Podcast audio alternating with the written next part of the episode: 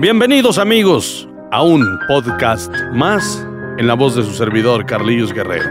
Hoy en memoria de una grande amiga mía y de todos ustedes.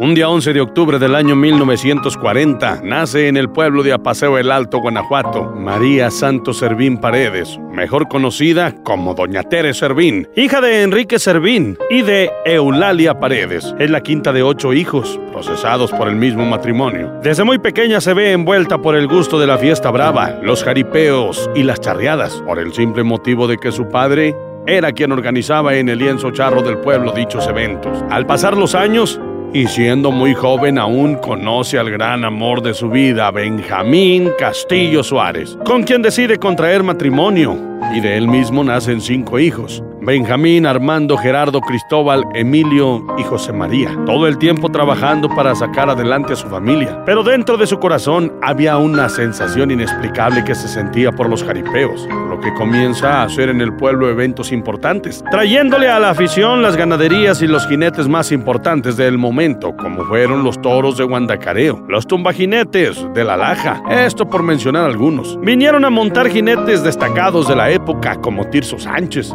el Indio Juárez, el Borrego de Rancho de Guadalupe, Toño Rojas, etcétera, etcétera. Con el apoyo y motivación de grandes amistades como lo fueron en aquel entonces el inolvidable Padre Chema, Don Lalo Jordan y muchos personajes más de la época, pero no fueron suficientes para Doña Tere. En su casa comienza a engordar algunos becerros, que junto con vecinos y familiares jinetearon por puro gusto, pero en el año de 1986 donde tiene su primera aparición en el ruedo, fuera del municipio de Apaseo. Este es el comienzo de un gran sueño. Al pasar algunos años, ella sigue organizando jaripeos, metiendo como complemento sus becerros. Entonces hubo la necesidad de ponerle nombre a la ganadería. Ella mencionaba que como son puros becerros chicos, pues le quedaría ganadería la chiquita. Tuvieron que pasar años para que esos becerros fueran creciendo y en la misma ganadería supliendo por toros de mayor quilaje, de, de, mayor rendimiento, más grandes, poniéndolos a prueba con los mejores jinetes. Para ese tiempo ya comienza a salir con frecuencia a otras comunidades o municipios del estado a organizar jaripeos, señores. Y claro, entraban los toros de la casa. Pero al hacer esto con mucha responsabilidad, le surge la necesidad de cambiarle el nombre a la ganadería, llamándola Ganadería Atlayahualco, ya que este fue uno de los tantos nombres que tuvo el municipio, que significa lugar rodeado de agua. Este fue un ciclo que duró alrededor de 15 años, por el cual desfilaron una infinidad de toros, entre los que destacaron como el yaqui, el pinacate, el chilaquil, la garrapata, el oro negro, el bandolero, el sureño, el rey de reyes, el presumido, lanzallamas, jardinero, mocho, entre otros muchos más. Enfrentó a las cuadrillas más poderosas de jinetes del momento como son la No Me Rajar de Don Pepe González, la Espuela de Oro de Pepe Castillo, los Gatos Negros del Pantera Juárez, la cuadrilla de la Mojarra de San Miguel Galindo, los Muñoz de Celaya, la cuadrilla Los Vázquez de Apaseo. Esto nomás por nombrar algunos.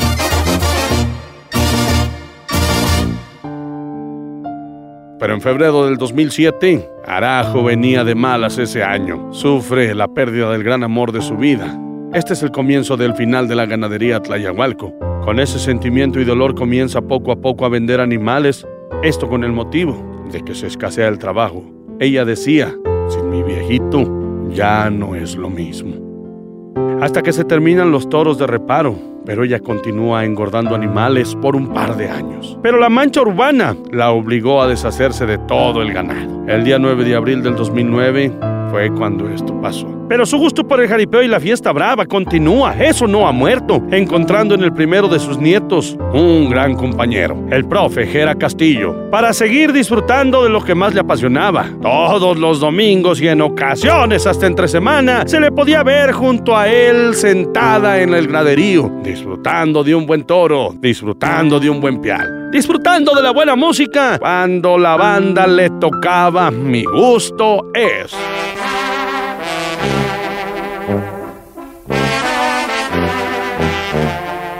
Y cuando eran corridos, pues que le tocaban Silverio Pérez.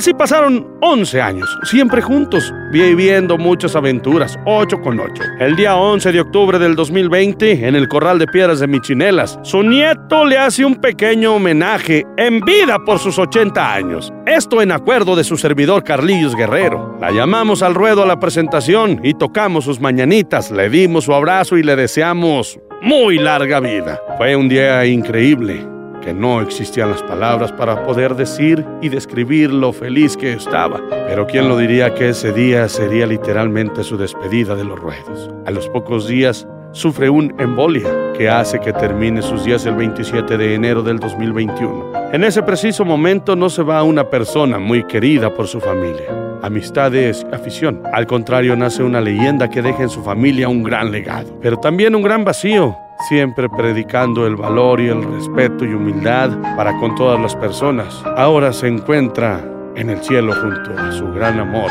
Descansa en paz, doña Teresa. Se fue físicamente, pero en los ruedos está con nosotros.